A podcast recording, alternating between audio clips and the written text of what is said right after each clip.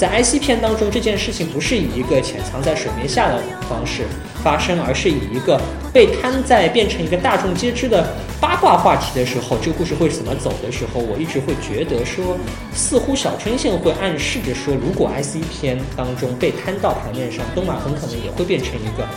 被黑化的，有可能会黑化的一个一个一个角色。当然，这个黑化不不一定是一个无可挽回的过程。但是，福气线东马就已经黑化。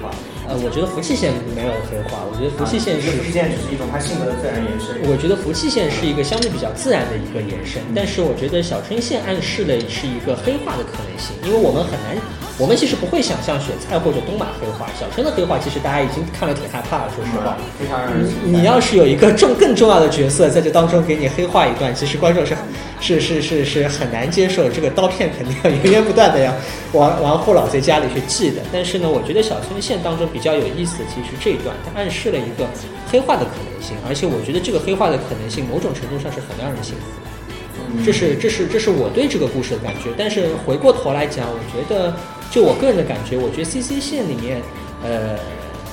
千金线是一个非常极度炫技的过程，马里线是一个中规中矩，就是大家都很希望看到一个，终于看到一个温暖人心的故事了。就是唯一的大大团圆。对我们胃疼了那么久，终于有一个温暖人心。的药给我们。对对对，除了雪菜倒觉得这事儿还挺胃疼的以外，总体来讲是个。关键是马里线雪菜都没有跟马里正面竞争的机会。对。对，但是至少马里线是一个中规中矩的，而且是符合我们期待，非常符合我们期待的一个 Gal Game 应该有的样子。小春线，我觉得其实我还是不是很推荐，因为我我我我觉得我不太喜欢这个黑化的这个部分。但是小春线可是有名场景的，就是虐哭了最多人的最后对对对，但是小春线最后那个虐哭这一段，实际上是把把雪菜的这个形象大幅的。提升了，因为是的说实话，在 IC 线里面，我我跟其他几位感觉还不太一样。我觉得 IC 线到了后半，雪菜其实是略逊于动漫的。我们仅论 IC 线而言，雪菜其实如果我们全部看完，是略逊于东马的。或者说，你会觉得在 IC 线上面，东马是主角，雪菜是雪菜是第二。这个几乎是学界共识。对对，但是呢，但是通过通过这个 CC 线，其实把雪菜的这个形象。极强啊的给塑造出来了，而且包括我个人实际上是看了 CC 线之后才才才才是更对才站队确定的。当然我是在没有玩小春线的情况下就 就站队，因为我觉得雪菜本身这根线已经足够了。但是呢，就是说我觉得 CC 线确实是一个对雪菜有一个非常大的强化。你要等 CC 线把雪菜强化完了之后，可能到了 Koda 才会有一个。这么平衡的一个一个一个一个局面，或者说是因为 IC 没办法，S A 这种多马的初恋加真爱的这种加成，简直就两百飞龙起脸。要到要到 CC 线，雪才可以把航母造出来，对吗？到最后到了扣打两两两边就官对吧？官员合战，东西兵开始正式对决了。这个时候呢，那就好看了，对吧？所以我是觉得老贼是蛮妙的。CC 的这么漫长的一个准备的过程，这么不惜写一个戏中戏，不惜安排不同的角色出场。就是为了帮助雪菜积攒这种各种各样的力量，所以这是这个中长期的一个动态平衡。我们前面讲的平衡，有可能是在 S 线里边两大女主之间的就是短期的平衡，技术上面。如果从整个三个章节来看的话，它有可能是，呃，第一个章节略略偏向东马，第二个章节强化了雪菜。那个时候雪菜其实已经有点那个超过东马的那个存在，在男主的这个心目当中。然后到了扣大之后。又出现了一些新的剧情，使得这个平衡又达到了一个非常正好让人痛苦的一个阶段。啊，非常痛苦。其实，对我就正好顺着这个话题，我们可以聊聊服气线啊。虽然你没有玩过服气线，你们讲好了，没关系。对，欢迎剧透。嗯，对，因为我我是觉得，其实服气线刚刚我说黑化，小皮老师说自然延伸，其实我觉得这两者并不矛盾。因为东马的性格如果自然延伸下去，的确也会导向黑化。因为你你对，这要强调一个非常重要的一点，就是原生家庭。对，对，你看你的社会学都体现出来。就我不是歧视原生家，就是原生家庭不完满的人，但是这个在这个剧情当中确实是，就是呃，春春熙这个男主角是一个家庭不和睦的一个单亲家庭，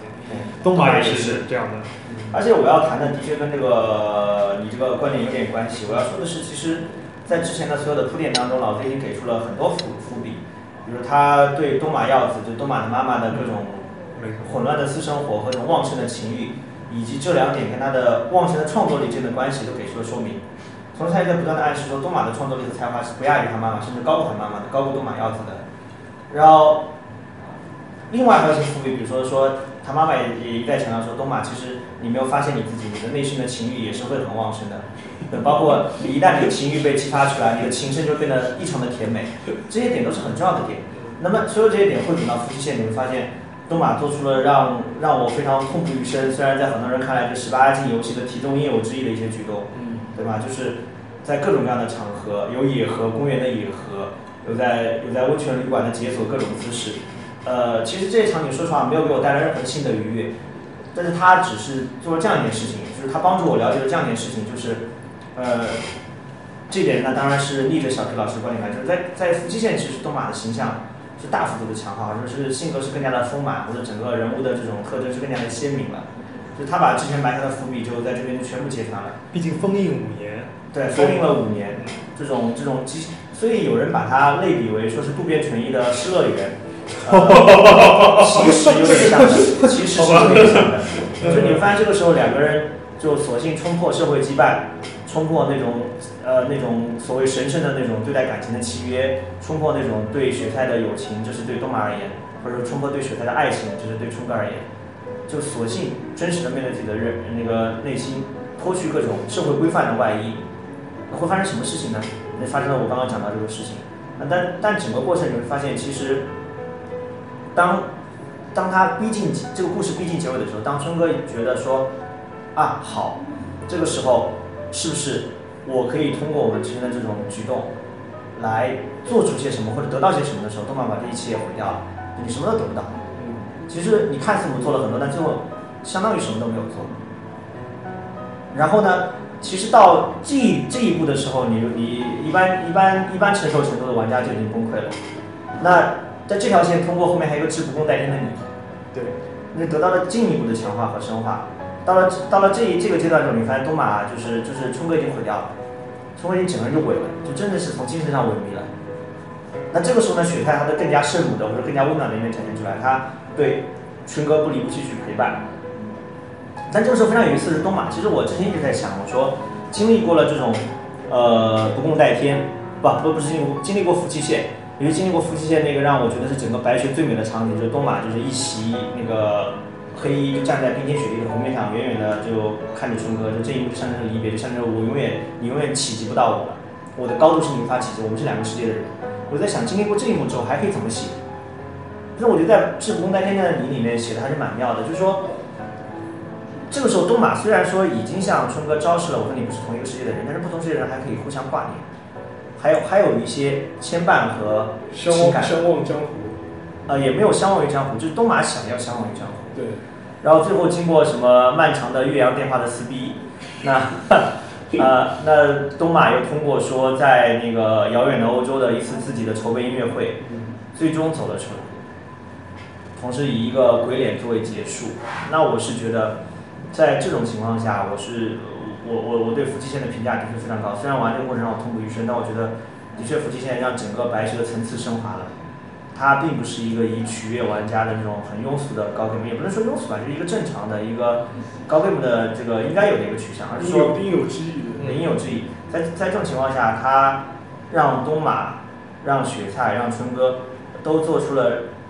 他们应该做出或者说合乎情理的做出的选择。这种就是经常就是呃大呃这种 A C G 里面的所谓的神作，还有被我们称作老贼的人的共性，就是虐受众、虐观众、虐虐玩家。是包括像 EVA 一样，他就是告诉你，你好像你深入其中，非常的带感，但最后就是你什么都得不到，然后你就是很差劲的，这个对。就非常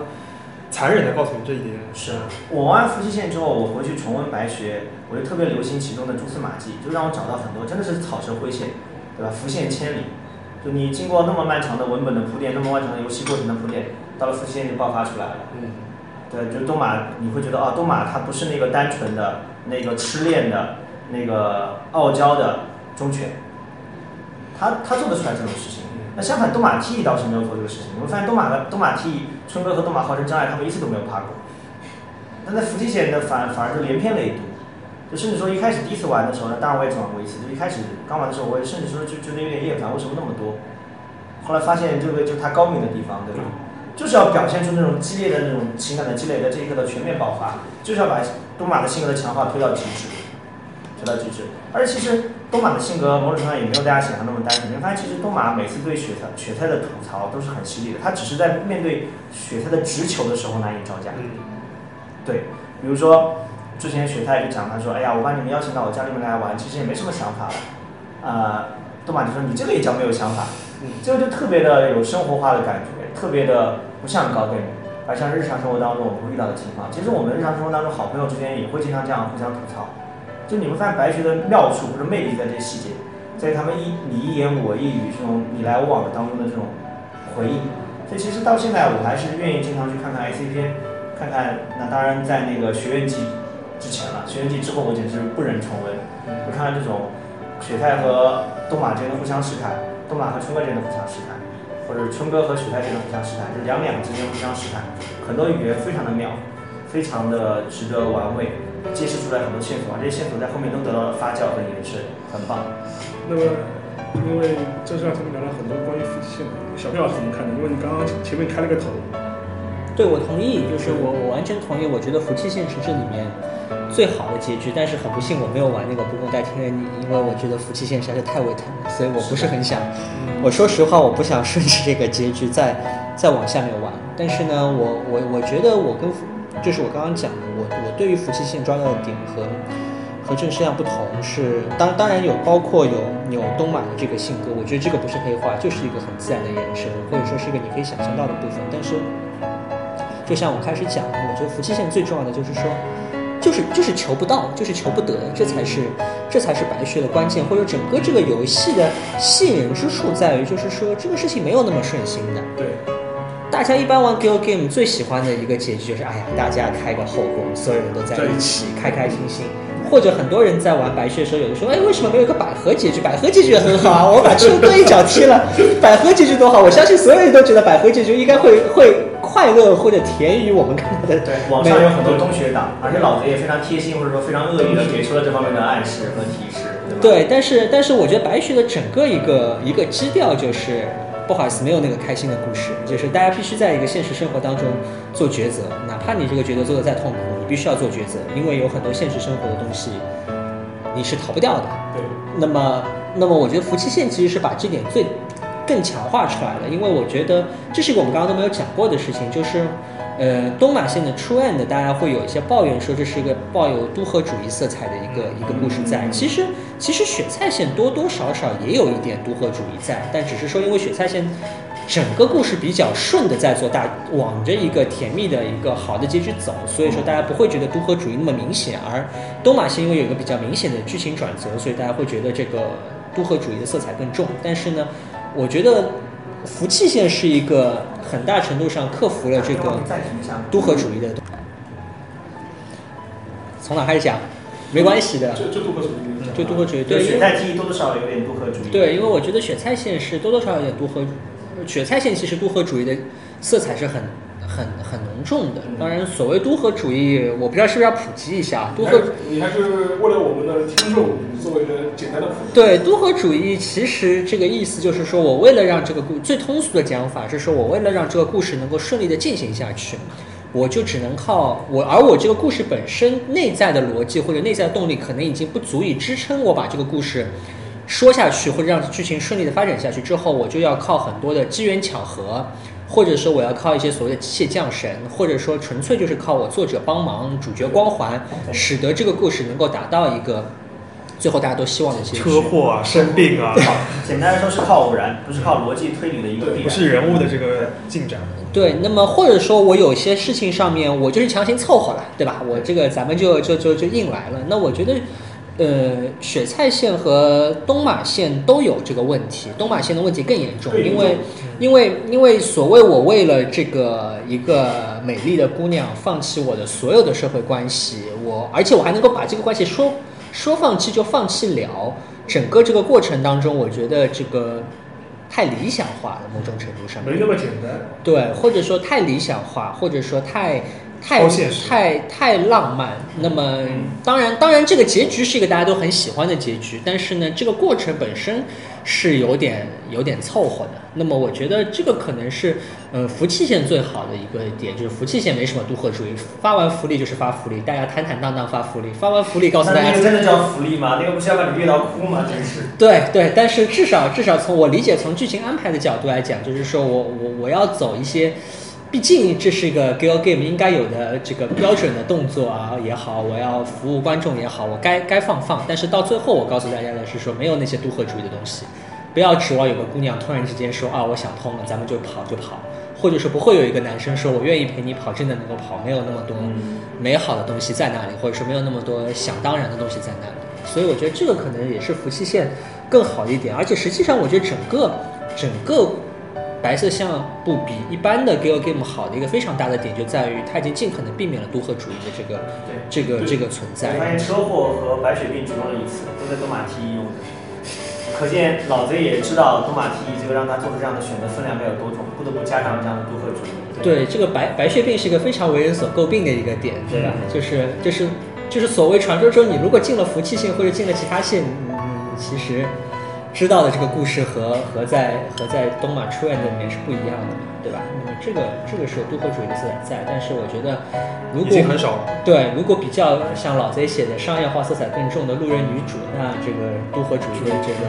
这个部分就太多了。当然，大家也也能理解，因为是一个大家看得开心。因为老贼之前我听到的段子的说法就是，老贼说，既然你们不喜欢看苦情的，对吧？不喜欢看这些惨兮兮的，那我们就写甜的、商业化的、套路的、甜的东西，人家也不是不会嘛，对吧？那咱们就该甜甜，该都合主义该都合主义，那我该发福利发福利，嘻嘻哈哈一样也能够写个故事。但是我觉得这个可能是白雪和其他的不一样的地方。所以说前面就是说，呃，还是回到到一个主题，就是说，呃，白色相簿啊，或者白雪，它跟传统的这种 Go Game 的差异和不不同的地方。所以说我玩的时候，当时就一直在想，因为呃，说实话，就说因为我可能我年轻的时候，呃，AVG 游戏可能玩的比较多，因为我在这我在这今天四位里面年纪是应该应该是最长的，所以说我可能玩的比较多。呃，因为老司机，直说就可以了。老司机稳，所以，所以说当时我玩的时候，我记得我玩白色相簿的话，大概是要五六年前，就是这个它可能刚刚出来的时候，然后就说是当时玩的时候是给我的颠覆感或者印象最深的地方，它跟我印象中的 Go Game 路数非常不一样，尤其是首先第一点，我必须说它这个长度让我非常震惊。对，这个游戏居然这么长，就是就就很多你认为应该结束的时候，这个线还在继续往下走。所以说我前面也提过了，长途跋涉，就是就是我前面提过了，它一些呃在传统的 g r o game 或或者 AVG 游戏中，你认为标志性的象征这个线已经结束的点呢，但这个可能只是个开始，或者只是一个转折。啊，最另外一个就是说是当时很多人就是因为最早就有人说它是它是拓展神作的一个很大的一个因素，也是在于。你玩的时候，你能够遭遇到很多你在 AVG 中不会呈现的一些点，无论是你情感的纠结也好，或者是你在面对的一些呃社会化的一些场景之后也好，可能都是一些传统 AVG 游戏不大会主动碰触或涉及的一点。所以说，我觉得这个给我的感觉，当时就说，哎，跟你原来玩的这些游戏好像非常不一样。而且说实话，就是说是，呃。当就是当时玩的时候，可能跟你个人的那个心境啊、境遇啊，可能也有关系。因为我我玩的时候，可能是属于这种，一呃，就是你告别呃学生的身份已经有一段时间，工作也也也也有过几年了，然后你可能也经历过或者各种各样的事情了，所以说你再去简单来说就是你谈过几次恋爱，也失恋过几次。呃，所以说你这个时候呢，你再玩它的时候，你就觉得哎，很多点呢，你都会能够 get 到。对 get 到，就是我我我倒是觉得这种游戏非常不适合小孩子去玩。如果你是一个未经世事的一个小朋友呢这种游戏，浪费了啊，你也不是浪费，说这种事情呢，我觉就是得很难体会你很。难体你很难体会到，也就是说，所以说我觉得这个是一个比较妙的一点，我不知道这是你你是怎么看？啊，我就一直讲，我就说，其实我们可以，当当它都当把它当做一个情感教材，其实可以另开一期节目，叫谈那些白学教我的事，对吧？虽然到最后可能会谈谈出什么那些我经历的白学现场，但我想说的就这个这个当然是玩笑。我想说的是，就是一直以来我一直主张一个观点，就是白雪或者白色相簿，它其实它真的是个很非主流的一个高 game。你能够想象整个 IC 不给你任何一个选项，对你就全程点鼠标吗？你放在其他的很多游戏上，不是要被骂翻天了？但是好像大家对此没有提出任何异议，我几乎没有看到有玩家抱怨过。对，包括我安利给那么多人，我说你们玩玩看，好，他们好像玩起来也觉得蛮开心的。开心吗？哎，不是开心，啊，不是开心就 就是表示被吸引就是呃很吸引人或者游戏很好，就是说，其实从这个意义上来说，它其实是一部电子化的视觉化的小说了。对，它跟晚清时候那些大门不出二门不迈的那种，呃，大家闺秀那种小姐读《红楼梦》来了解年轻人的情感世界，或者说当年欧洲的那些贵妇人、那些嗯上流社会的人去读巴尔扎克、读伏尔泰的小说、读卢梭的小说，呃，去了解说人们的恋爱心态，或者说跟当年迷恋红与黑的那些嗯。小姐，或者说英国的那些读奥斯汀的小姐，去了解那种情感生活的这些例子，我觉得都是高度类似的。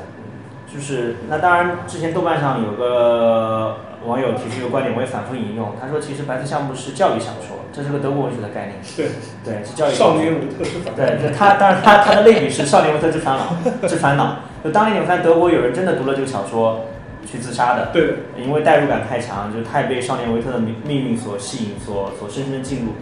那日本宅男，我觉得玩了白学之后，什么大门不出二门不迈，整个人就废掉，我觉得也是有的吧。你知道我我个人差点就陷入这种状态，对吧？持持续了好久，持续了一两个月的这样的状态但。但是呢，就是我要插呃，就是插入讲一句话，就是说是，呃，它跟传统的 Go Game 的一个区别，可能也大概在这个地方，因为传统 Go Game 或者 ABG 游戏更多的是满足主要受众就是爽的心态，宅着马飞那种感觉就是爽的心态。你可以说是意淫，你也可以说是一种肉欲性的一种满足。这这我是说，如果如果是十八禁游戏的话。对，OK，如果是非十八禁游戏的话，是更多满足很多宅男浪漫想象，他没有谈过恋爱，或者不知怎么谈恋爱，或者也没有女生会愿意跟他谈恋爱，这种状况之下，他给他一个意淫的或者是一个想象中的一个美好的一个情感体验，它更多是一种呃虚拟式的、填补式的一种东西。其实有某种程度上，你可以把它理解成一个，当然我知道。我我我们因为与呃因因为尾巴可能不同意，可能更多程度上你可以把它跟一种就是 idol 的文化做个类类比吧，就是说是你需要有这么个人来填补你心理上的这样一个位置。但是但是白色相簿二它的功用完全是不一样的，就是说说哦，我反倒是如果你是一个很非常传统的宅男，就是说属于这种你玩这个话，你会觉得你未必能够体会到他要给你表述的一些东西。嗯，你反倒是，如果你有一个相对来说比较正常的一个社会情感经历或者一个社会经历的话，你反倒能够有更多的体察。对，是，反正我玩白色相簿的整个过程当中，就有点像张导的那句诗，对吗？一旦想起生命中那些悔恨的事，对吗？就就花瓣就落满了南山，好像是这样说的，我也记不得了。那就是你玩白色相簿的时候，你脑子里会不断的去回想你生活当中的很多细节，在东马身上，在雪菜身上，在春哥身上，找到你的同学、你的朋友和你自己的影子，然后这个时候就开始悔恨、遗憾、痛苦、纠结、伤感，当然也学到了很多。所以我之前我还跟我妈妈开玩笑，我说你知道吗？我推荐你连我推你伯母我我白学吗？我连你妈妈都 放过。请不要这样吐槽，我是很认真的。我就说，其实我说我最近打了这个游戏之后，我对自己的人生做了一番反省和检视。我觉得，嗯，很多东西其实当时可以做得更好，包括对待一些身边的人、身边的事，可以一种更加呃可取的方式来处理。但我没有做到，没有做到这样。但是我觉得这个游戏对我来说起到一个教育或者启发作用。就我我真的是用教育这个词，所以我觉得我我从这当中可以收获到。让我自身获得成长或者提升的东西。虽然这话听起来特别心灵鸡汤，特别成功学，特别的励志，但我真的是这样觉得的，而且的确是也有了这样的一些收获。不，但是反过来说呢，就因为这个可能跟游戏的本身可能关系不大，就是对，这是我自己的一个体悟呃。因为因为我因为我觉得呢，就是很多人在在谈处理就是说情感问题的时候，会有一种倾向，就是觉得这个东西呢是属于呃水到渠成的或者自然而然的。是的，但实际上呢，我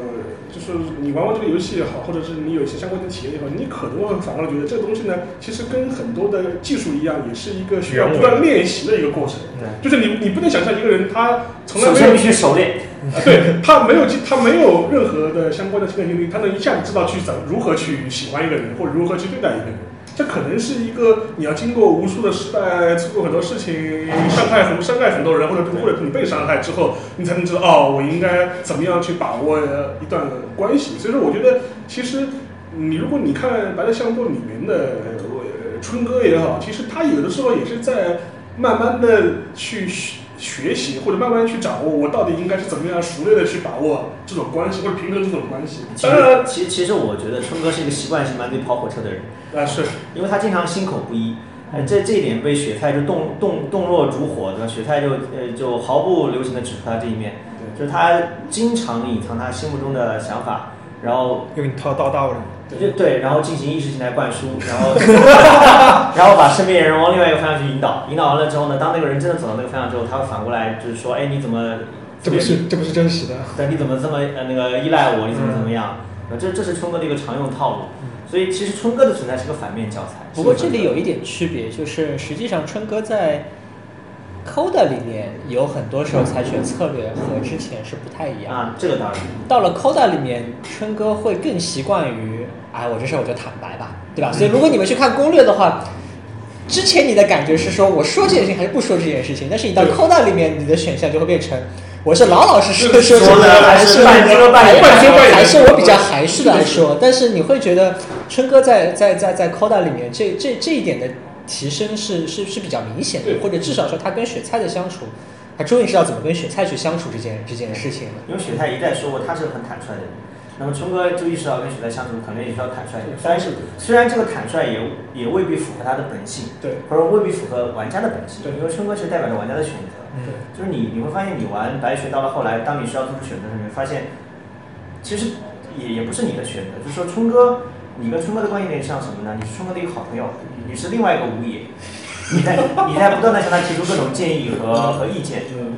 只不过区别在于说，你一旦提出来之后，春哥就真的会去这样做，嗯，但这样做的后果和过程未必是你所预料到的，也未必是你所控制的。啊，这时候要问一下，因为尾巴，你是怎么在 CC 线走到 Normal End 的？你能解释一下你的心路历程吗？这个我已经忍很久了，我终你是于终于找到机会来问这个问题了你。是提怎么提出那些坑爹的意见的？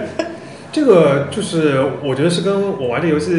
之前已经已经受到很多教育，有很多铺垫有关系啊。就是呃，比如说我在玩这个 C C 线第二章的时候，进入大学生活之前，我已经把 S 线已经又复述过两遍。然后同时我又知道 C C 线当中有这些人物大致是个怎么样的情况。那所以你是边玩边复习，边复习边玩。没有，我是先复习了一段，调整完了心情，然后我说哦好，我要进入春哥大学生活了。然后那个我肯定手边有攻略的，知道怎么样通每条线的那个结局的。然后我我就跟那个郑世让老师说，让我来重新一次，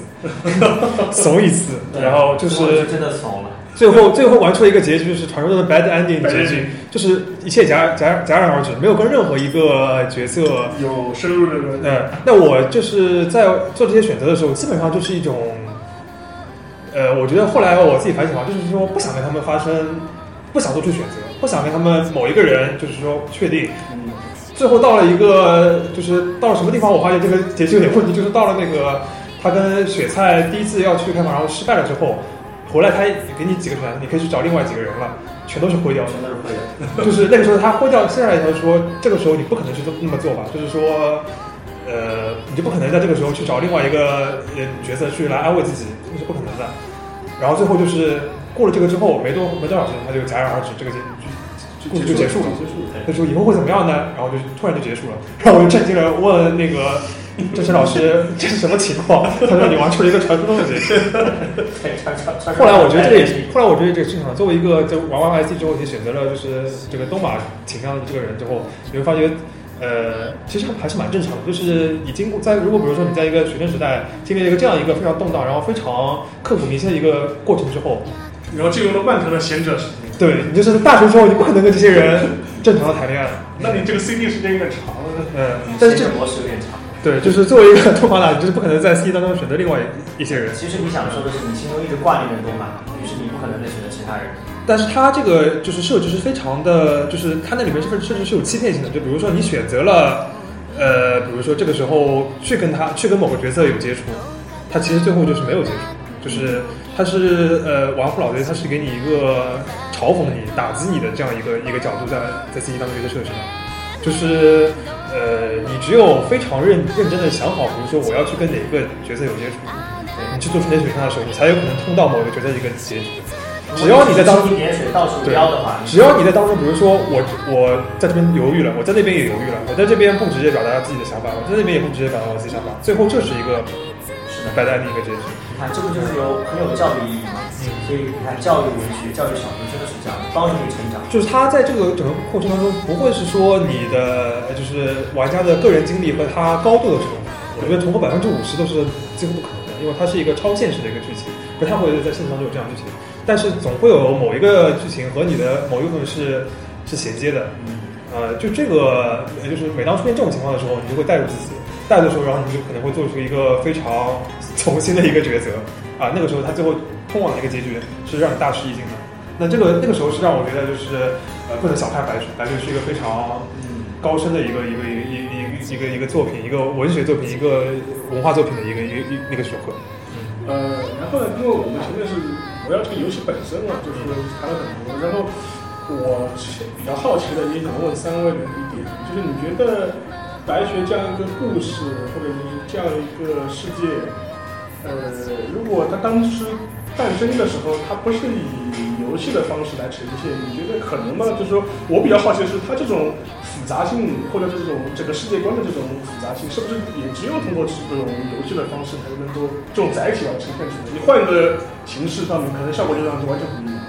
换一个形式，它就会降维啊。啊，我我觉得是，它会被降维。的，它会降，因为我们前面已经聊了很多了，不管是它的运运用的续轨，还是说呃逼迫，或者说就把你放置在一个不断让你自己做出选择的环境当中。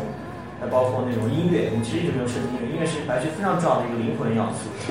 真的是灵魂要素。因为音乐的歌词可以非常好的传达出他们人物的情感和人物的形，勾勒出人物的形象，然后旋律又非常的美。你看我现在手机里面还放着我的白雪正宗歌单，每天都会每天在上班循环，对上下班的路上都会听，对吧？单曲循环。再包括说它的那种各种各样的开放式的结局，要从你自己选择来做出来，包括那种漫长的各种细节的那种文本的呈现。我觉得这些都是其他载体很难胜任的，呃，小说其实是完全没有办法做到的。它其实是小说的，就像我刚刚讲，是一个升级版，是个强化版，视觉化的、可视化的、视听视听化的一个小说。那漫画、动画其实都很难。因为刚刚小皮老师已经讲到了，因为你你一定要站队。对。呃，不管是出于这种市场的受众的考量，还是说出于这个载体本身的性质的所决定的，都是这个样子。所以我觉得一定只有游游戏才能体现体现出白雪的特点，游戏才是真白雪，这一点上我必须连到这个，对吧？就是动画，动画可以帮助你入坑，但是只看动画就不叫白雪，就就这么不，因为因为动画我没看过，我我听你讲下来感觉，那动画更像是一个同人嘛。呃，动画的亮点，我觉得第一个就是说，呃，好歹把那个雪太和东马的人设就画的比较美了一点，让他们动起来了，美型，但美型的也动起来了。然后另外一个就是说，多了一首。我最喜欢的白雪的歌，就下川直宰社长所创作的那首《一滴》。啊，那个社长创作这首歌开始起的名字叫《离别》，还被他女儿吐槽说我们现在谁还讲离别这么土的这种东西？然后再加了一个叫《离别的事》。嗯，对，就是作为那个一体，就是它的插入特别的到位，特别的让你觉得能够勾起你的很多情绪。就是往往是在那些著名的 flag 立起来的时候。往往是在某些，比如说我前面举过一个例子，就是说，当时他们去完雪台家里面出来之后，就是雪台和东马，就是东马和春哥聊天，然后就聊到说那个东马同意加入那个乐队，然后春哥一副很有很好奇的说，意思我怎么可以把你搞定？然后东马一甩头发说你要搞定我还早五年呢。这个这么著名的一个巨大的 flag，然后这时候一迪插入，我当时就胃疼的不要不要的。然后后来还有一幕，就是他们三人呢，当然是 IC 当中最让人怀念、最相应的场景，就三人一起在温泉入浴嘛。就是这个时候，就是又到了白色项目的季节，天上开始落雪，三人一起抬头看雪，然后这个时候这时候一滴又插入，就这两个场景简直太让我难忘了。然后这首歌也恰到好处，就是这首歌是唯一到现在白雪阵中我不会经常去重温的歌，因为但凡一听必胃疼。比 Powder Snow 还要治愈，真的比 p o d 诺还要治愈。嗯，郁闷的郁，郁闷的郁，对。对，当然是郁闷的郁，对吗？所以我们之前其实说了很多动画的坏话，其实总体来说动画还是不错的。是我觉得还可以是还可以动画有一点，我觉得还是很值得一说，就是就是动画的节奏其实很好。是动画第毕竟是老贼参与对动画呢有几点好，第一它节奏很好，第二就是可能我们一开始玩游戏的时候有很多的细节是发现不了的，除非像我们这种哎非常无药可救的已经玩了很多遍的人，真专业真真版你才你才会发现说在早期有很多的细节是是很做出了提示的。是很要命的，但是呢，在动画里面，它会把很多的提示以一个更加明显的方法给呈现出来。那么，我觉得从这个角度来讲，动画还是不错的。而且还有一点就是有有一些场景的气氛的效果的处理也好，渲染也好，其实动画也并不逊色。动画的唯一问题可能可能就是载体的这个性质决定。对，然后动画的另外一个问题，当然这个又又是一个雪菜党才会有的怨念，就是就是动画里面对于雪菜的这种心机的重和和小心思的多是刻画的非常入。刻画的非常入骨。那么当然，这个可能是取决于不同的人对于这个这个作品见仁见智的一个解读，但是至少就我的观点而言，有一些的刻画呃太过直接和入骨，其实不讨人喜欢。对对对，是我我我我可以补充一下，比如说就是雪菜发现那个春哥和东马合宿这个秘密之后，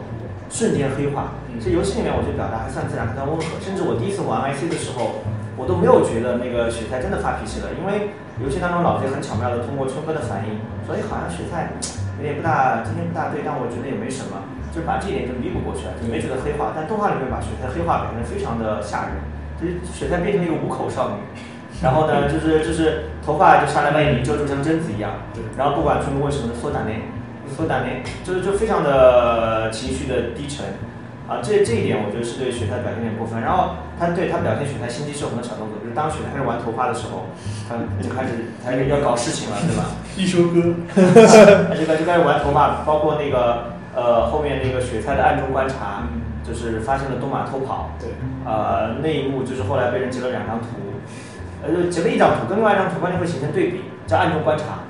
你会发现那一幕雪菜的暗中暗中观察就看上去黑化的非常厉害，像柯南的一个杀人犯一样。对，就就对，就像那个黑衣人一样，表情很狰狞，就是神态很可怕。那相对照的那个东马兰中观观察，就在那个病床上，就看着春哥那个那儿对对，楚楚可怜，就这个对比太鲜明了，所以我就一直讲说动画这个绝对是就是激进东马党做的作品。那当然也可能是老贼有意为之，我就不知道了，出于出于市场市场受众的考量。对，然后动画和游戏还有一个非常大的不同，我觉得这个可能也是挺有意思的，就是游戏里面其实春哥是有很多的心理活动你是可以看到的，是的，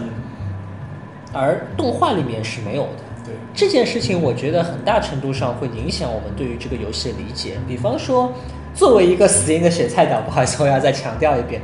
我会觉得说，在这个游戏当中，在游戏的文本当中，会有很多地方，春哥很明确的表达说，哎，我其实对东马没有什么感觉，对不对？在早期有很多这种场景，说，哎，这个这个是个很奇怪的同学，我对这个同学啊没有没有什么没有什么特没有什么特殊之处这这。点我我倒是同意的，因为我第一次玩那个 IC 的时候，甚至我还还有点烦东马，就是东马有点无理取闹，或者有点太蛮横了。嗯。是第二遍玩 IC 的时候才才才对东马真正产生好感。对，所以说，如果你是一个玩游戏的人，这这就是我和呃郑世亮老师解读不同的地方，在于就是说，就是他们在那个音乐室里面，就是很很和谐的弹吉他和弹钢琴的时候，其实从春哥的角度，他其实没有意识到发生任何事情。嗯，他意识到发生这个事，整个这个故事他被搅和在里面是一个非常非常晚。如果我们只看游戏，这是非常晚才会发生的事情，而在动画里面，这个时间被大大提前了。在动画里面，因为没有春哥的这些心理活动，嗯雪菜似乎在第一次登场的时候就发现苗头不对，这个嗯这个感觉是很不一样的。但是这个其实也是蛮有意思的一点，就是我能够看到男主角的心理活动和我不能看到男主角的心理活动，其实对于我们在理解整个故事的时候，可能理解到的就是完全不同的、完全不同的故事。我觉得这个是就是又是个对雪菜不太公平的一个动画这个方面的，就是因为在游戏里边，由于你就是知道，就是一开始春哥是至少他自己认为自己是对东马没有什么感觉的，对对，他什么时候对东马有感觉了？是雪菜介入之后，他才会对东马有感觉，他发现他才意识到，对，所以就是雪菜其实是扮演了，就像小师非常重要的作用。它是扮演了整个游戏的一个发动机，它触发了这个游戏这个展开的呃这个这个故事展开的一个一个一个角色。对，包括包括东马的琴声和雪菜的歌声，嗯形成了一个非常好的对照和平衡。这个对也是要也是要就是在游戏里边，整个游戏开始，然后那个就是 IC 片的那个片头那个开始是在雪菜，但是大家发现雪菜在唱歌的时候，整个开始了，游戏开始了。对，所以就是，但是在那个动画里面的话，就不会有这种这种效果，好像就是说一开始就是两个人在一起，我是强行插进去的，对但其实并不是。对，就是呃，我们不妨这样说，对春哥来讲，雪菜的歌声和东马的琴声是同样动人，同样能够让让他难以割舍，就不知如何选择的。甚至说，呃，他发现东马就琴声的主人是东马之后呢，他心里面也拿不定东马对他的情感的一个归属。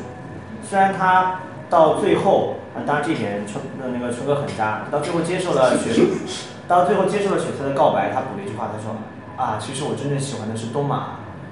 但是我也不能说一开始他就是喜欢东马，他对东马的感情的犹豫不定，或者说那种进退失据，是随着雪菜的一步一步的，你说是进逼也好，或者雪菜一步一步对他的攻略也好，才得到完整的呈现的。那当然这一点，他在见东马的时候，哎，我我觉得春哥真是要骂他一句智障，对吧？竟然在接受了雪菜的告白之后，第一时间跑到东马家里面，然后去向东马坦白这件事情。其实你会发现，虽然他在后面是变得越来越坦白，但在 IC 片或者 CC 片里面，他很少这样坦白，他就就是是倾向于隐藏自己情感的，跑去向东马坦白。然后其实第一次玩游戏的时候，到到这边我还没有觉察到东马对春哥的情感，还没有觉察到，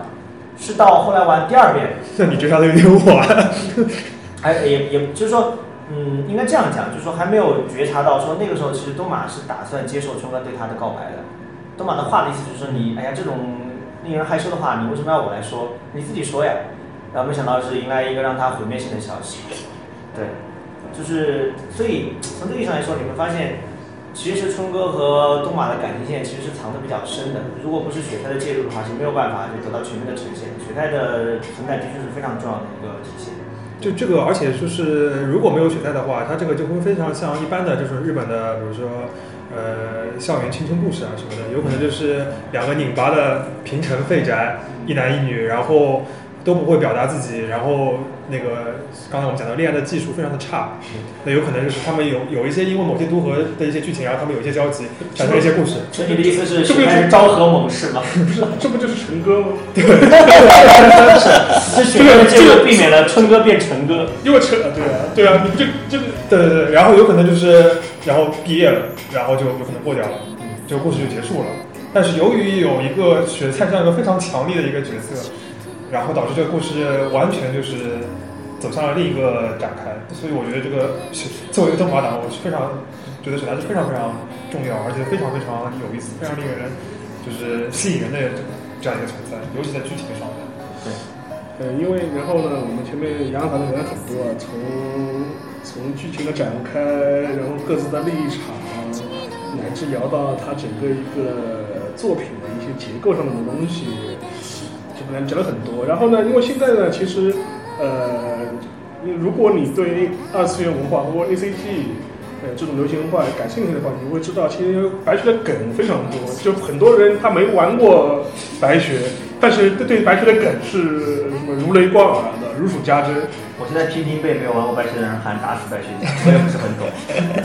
呃，所以说呢，这个其实我觉得会反而会也是一个蛮值得讨论、蛮有趣的一个东西啊。因为像像我我们小徐老师也好，啊，郑师亮也好啊，你们作为资深的白雪家，对吧？怎么样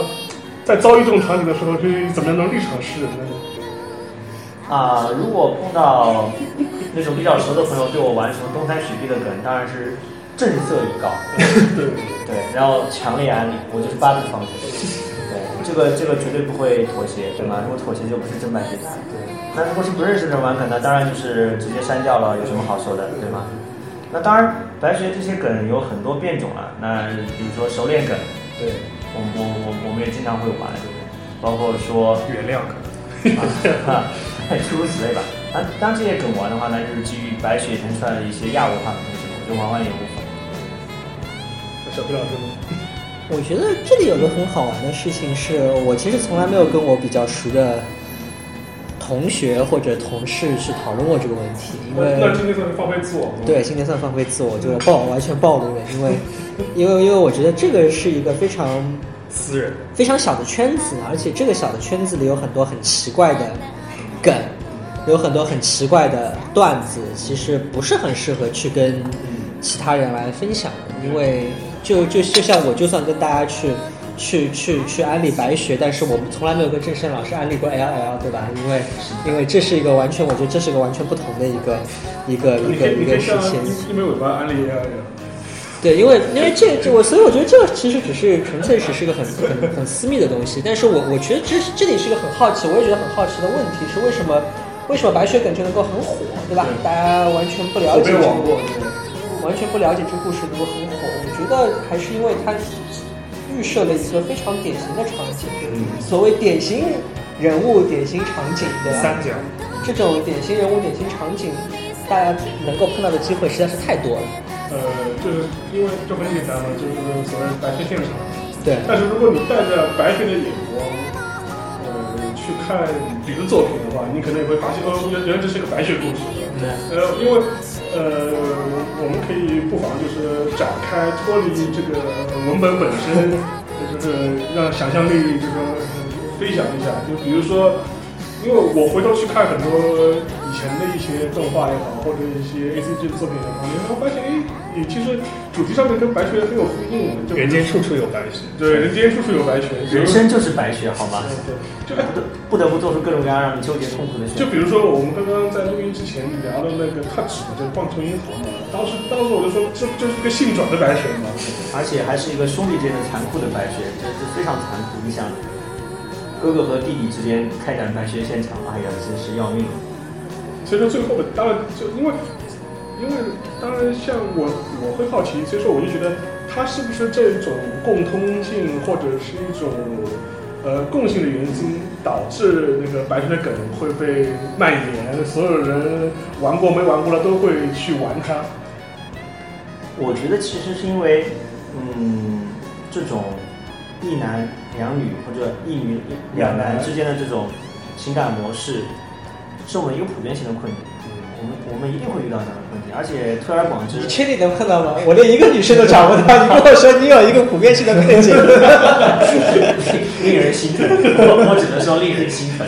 对，这这这个这个是普遍性的一个困境。其实，比如说，就像我前面跟一枚尾巴讲过的，我说，就你看金庸的《射雕三部曲》，呃，《射雕英雄传》是一部成长小说，郭靖的成长史，《神雕侠侣》也是部白雪小说。没有，《神神雕侠侣》是一部那个言情小说。言情小说，对。但是《倚天屠龙记》就是一部白雪小说，对，你会发现其实对杨过来说的话，他是就是苦练小龙女一个人，所以不存在白雪。但张无忌是真的就是非常的春哥，金庸笔下第一春哥，啊，他他是徘徊在若干个女主之间，最后在在那个什么，在那个那个周雪菜和赵东马，或者赵东马和周东马之间，呃，犹豫不定。那这其实这个场景还有很多了，包括上头在豆瓣上看到的一个段子。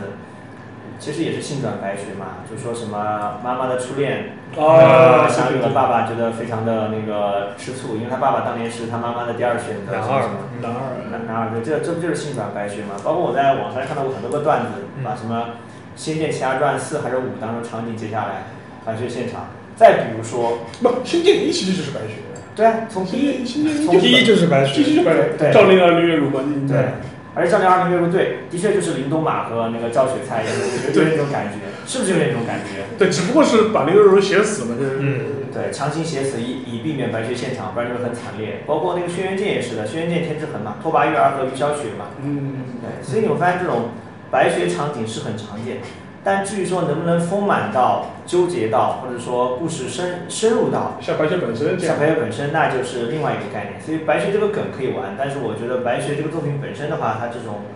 你说思想性、丰富性和这种深度，那的确不是其他可以企及的。就像我们前面一再讨论的，就是说白雪本身是呃力图挣脱高给我们的一般性的框架和套路的。对。啊，它不是顺应读者需求、恶意满足读者需求的一个商业化的作品。对。虽然它的确是叶子社的，现在已经是一个王牌产品、最知名产品了。商业上很成功。对，商业上很成功，但它其实它未必在商业上有有它那样的追求，或者说去满足一般的那种商业性的那种要求。嗯，但其他的就不一样了，轩辕剑、仙剑其实多多少少都是按照一般性的这种三角恋的套路来设计，所以我们不妨这样来定义白雪。白雪就是说把三角恋推到了极致。嗯，呃，但是呢，这个呢，我我再插一句，因为我因为我自己比较喜欢一个呃一个作品呢，就是那个猎魔人，就是 Witcher，就是是波兰的那个。波兰的波兰那个奇幻作品呢，但是但但是他后来也出了游戏，就是说是，但是它里面两个在游戏里面，它设计了两个主角，也是一个白血问题，就是有一个小说里的原配，然后小说里面他又引申出一个角角色，就叶内叶内法和那个 S anyway，就说它这样一种结构到后面的话，其实也会给你做这样一种选择，然后或者是怎么样。因为当所以当时所以当时的时候，我当时就觉得，哎，这个游戏跟白雪很像嘛，就是个奇幻版的 奇幻版的白雪。而且最近的话，我在 B 站上面就看到有一个爱好者，他做了一个。呃，做了一个视频节目，就介绍这个 Witcher 这样一个猎魔人这样一个世界观，它的游戏、它的故事、它的背景，但是他用的名字叫昆学研究。然后，然然然后，然后就是他一开始展开的这种梗，也是玩的是白学的梗，就比如说，呃，就所以说，我觉得这个就是你能看出来他对整个一个其他的文化现象的一种辐射。当然了，我们前面还是站在呃男女的情感的角度上来。来看宏观的、广义上的白学的梗，或者是他对其他呃文艺作品的认知上的一些一些因素啊。但是如果我们再跳的出来，再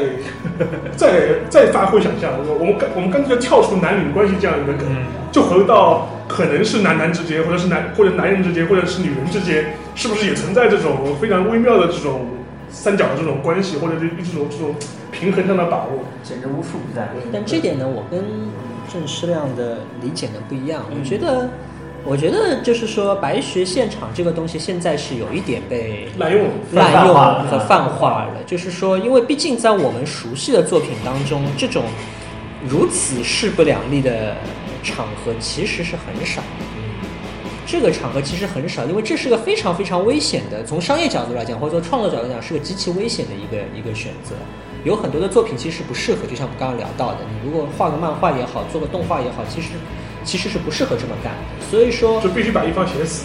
就是说我可以有党争，对，党争这个东西咱们已经党争了很多年了，但是一定要有一。男一、男二或者女一、女二。但是党争党争到白雪这个份上的，其实是很难、很难、很关很少。其中有两个人是既是相交一生的挚友，又是不共戴天的。对，就像就像比方说，我们看柯南的时候，你会觉得说，哎，有人喜欢灰原，有人喜欢毛利兰，但是从来没有人觉得这是个白雪现场。尽管我们粉丝可能两边倒，就像大家看 EVA 的时候，有人喜欢。当然，当然，因为因为没有人喜欢性那个真嗣，可能是一个 影响因素。但是，但是以前大家说你是香党还是绿党的时候，不不会觉得这是一个白学现场，因为哪怕我们在一个作品当中会出现有一些势均力敌的角色，对，也不至于到互相纠缠、互相纠缠，以至于你你你解不开的地步。所以说实话，我觉得这是一个商业上面非常冒险的一件事情。对，但我现在所见也就。玩户可以把这个东西最后能够变成一个比较呃成熟的，或者说是一个令人满意的作品。有很多人可能只是说我模仿，对吧？白雪火了之后，我们也来，我们也来模仿一下。但是我觉得这个东西要把它模仿的好，或者说模仿出一个类似的效果，我觉得这个是太太太困难的事情。就是为什么我刚刚之前就讲的，像伪恋这种，就是属于你搞党争搞到最后把把把把自己给给给给玩进去了，这个故事收不了场。我觉得这个可能。可能对于大多数人来讲，还是更、更、更可怕的一件事情。对，我觉得，就有可能，比如说像所谓的《三体》这样一个不稳定的一个结构，为什么会突然跳到《三体》？画风斗转，一个大事。就是没有，只是只是用《三体》这个概念来说，就是它这个不稳定的结构，在有可能大多数的作品里面，它一会儿就结束了。嗯，它不可能成为一个贯穿始终的一个。对，很难做主线。像金庸里面，也就《倚天屠龙记》，你会觉得张无忌和啊那个。周芷若和赵敏有有这种局面，对吧？但是你针锋相对，对但是你换到《射雕英雄传》的时候，华筝可能只是某一个插曲，尽管当中某一段时间华筝好像似乎还在这个剧情里面有所影响，但是但是正常咱们来写一个故事的时候，其实你要写出一个针锋相对的感觉，真的是很困难。对，插播一条，姐姐刚才说我在帕路菲里推花鸟明爱，星空下的约定里推雨山海景，路人女主里面推英莉莉，挖出里面没有金发角色，只只好黑发色配成了雪菜。即便不是玩后使用的作品，我还总是被这种角色所吸引。关键这个这个就算了，更好笑的你先是说说姐姐是谁？姐姐就是陆秋茶，对，是我著名的著名的推理小说作家。百合推理小说家。这个这个就算了，关键姐姐更好笑的是，一定是因为我怀抱着脱亚入欧的理想，这个化身实现，这个就完成了作品的升华，喜欢金金发角色，嗯，OK，所以说我觉得我我们今天是聊了很多了，从文本本身聊到聊到了它的梗，以及对整个一个相关的亚文化、流行文化文化的一个影响，所以聊了也非常多。然后最后呢，我觉得还是要收一个尾。呃，但是我收尾的这个点呢，我倒是想反过来回到呃故事的开端，就是说，我想听听三位是什么时候开始接触白雪的，在这种什么样的心情下接触了这样一个作品？呃，是这样，我其实接触白雪挺晚的，我是啊、去年年底才想到说要入这个坑，那在无数人的努力的安利之下对，那当然一一直坚贞不吃的拖拖拉拉。差不多吧，就说，当然小弟老师是其中很重要的一个推手，嗯但是也是因为不断的看到有人玩白雪梗，尤其豆瓣上，豆瓣简直是中文互联网的白雪大本营，呃，各种有人不断玩梗，然后呢，最后对小弟老师有安利，然后包括也有其他同学安利，然后我就想，要不我就试试看吧，所以后来就是对吧，带三把枪老师，我的另外一位学弟，他就他读了那个 CS 刘易斯的传记。他就是《纳尼亚传奇》的作者嘛，对他就有一句非常妙的评语，他说这本书告诉我们一个什么道理呢？就是上帝、白学和偶像都是因缘机会，人生到了某个阶段的时候，你会不得不入坑的事物。因为实在是有一次，就是他的晚年，晚年就信仰了上帝，你知道吗？对我对此深有感触。就当年我对爱豆什么的，其实没有什么感觉。对突然发现年近三十，觉得哎，粉粉爱豆也蛮好的。有些开始甚至说要想到去氪金什么美少女的写真集之类的，但这个非常羞耻，不要这段剪掉，不要播出来。对，我对那个白石蚂蚁还是很喜欢的。对，所以你会觉得白雪入坑，可能真的就是因为年纪大了，经历的事儿多了，你会觉得嗯，需要一部这部作品来帮所以你说你在回顾一下，你在入坑之前，其实对这个作品这个背景也很熟悉的，也不是很熟吧时也很也也了解。我其实不熟悉，就是抱着一种好奇好奇，就想体验一下体验一下说，哎，这个传说中的作品到底好在哪，或者说它为什么让大家那么沉迷？然后就后来发现我进去之后，比大家所想象的还要沉对。对，对，然后就把你的那个春节假期给毁掉了。岂止毁掉。我我我大年初四从湖北回到上海，然后大病一场，因为春节的时候肝白血肝肝的太厉害。白血病。对，这真的真白血病，夜以继日的肝。我我我甚至觉得我到现在还没有学好，还时不时会咳嗽一下。当时整个回来之后，一月份、二月份、三月份都是身体极其健康不佳。对，白血病，真白血病。真白血病。我没有那么复杂的故事，但是我可能和很多人不一样，因为我玩的很早，所以我入坑的时候完全没有思想准备，这故事会发生什么。就是就是我没有思想准备到什么地步，那不是那不是更可怕？这是非常可怕是，因为我玩 IC 片的时候，第一我完全没有思想准备，它是一个不是全程不需要点击的东西，所以我看那个攻略非常迷惑就。不需要学因为为什么攻略里面没有 IC 片的攻略？对，这这是一个我非常迷惑的东西。另外一个非常非常非常迷惑的地方是我刚开始的时候，我不知道这个故事有几个女性角色可以攻略。我看到那个那个那个一吹，那叫一一吹吗？还叫什么？就是那个呃，依序依序依序登场的时候，我的第一反应是，这是不是也是个可以攻略的？真 的真的，就是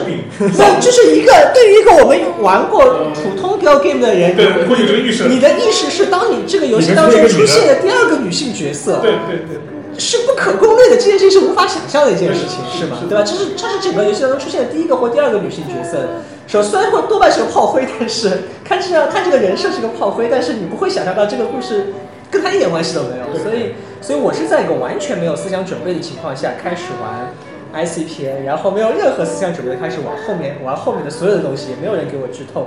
也没有人给我写